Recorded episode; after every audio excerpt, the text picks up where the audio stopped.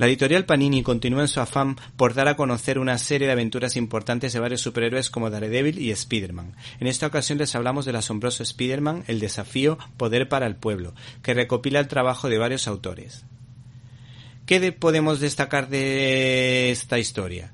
Pues destacamos dos viñetas o las viñetas más interesantes de la carta de la tía May destacando lo que quiera su sobrino Spider-Man como lo más importante que le ha pasado, o la de esa otra viñeta doble página en la que aparece el director del Daily Bugle rodeado de las más importantes portadas. ¿Te está gustando este episodio? Hazte fan desde el botón apoyar del podcast de Nivos. Elige tu aportación y podrás escuchar este y el resto de sus episodios extra. Además, ayudarás a su productor a seguir creando contenido con la misma pasión y dedicación.